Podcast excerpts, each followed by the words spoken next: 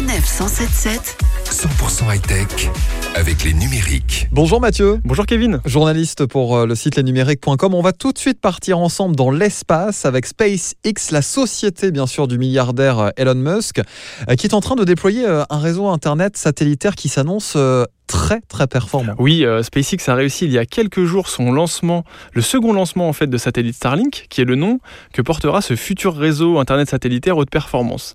Ce sont ainsi 60 nouveaux petits satellites qui ont été lâchés dans l'espace. On va rappeler brièvement la promesse de ce réseau Starlink, qui comme euh, chez Amazon ou OneWeb, ambitionne de proposer à travers une constellation de plusieurs milliers de satellites au final, un accès Internet quasiment aussi performant que l'est la fibre optique dont on profite aujourd'hui, enfin en tout cas les plus chanceux d'entre nous. Alors sur le papier, c'est sûr que c'est super euh, impressionnant, mais alors comment c'est possible et, finalement à qui ça s'adresse?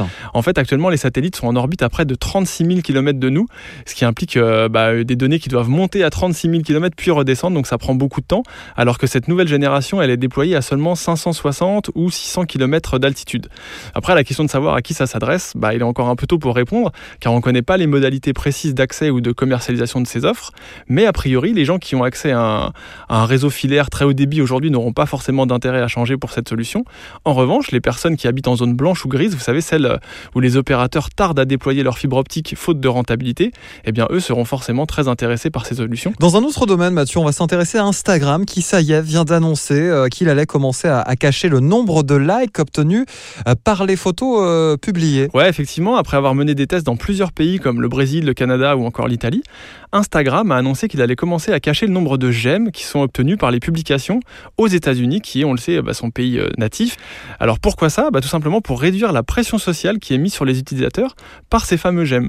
Il y a plusieurs études qui ont montré que les utilisateurs d'Instagram n'osent parfois pas publier une photo de peur qu'elle n'amasse pas suffisamment de ces likes. Aussi, le fait qu'une photo ne soit pas beaucoup aimée est vécu par certains comme un drame ou une honte, quelque chose d'embarrassant.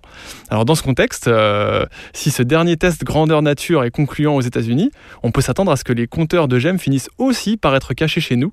On va quand même noter que euh, les comptes pro, les marques, les entreprises, elles conserveront leurs j'aime, qui sont bien sûr au cœur de leur stratégie de communication. Euh, merci, merci beaucoup Mathieu. Hein. Eh bien merci Kevin. Et puis on se retrouve la semaine prochaine pour encore plus d'actu high tech avec vous. À très vite.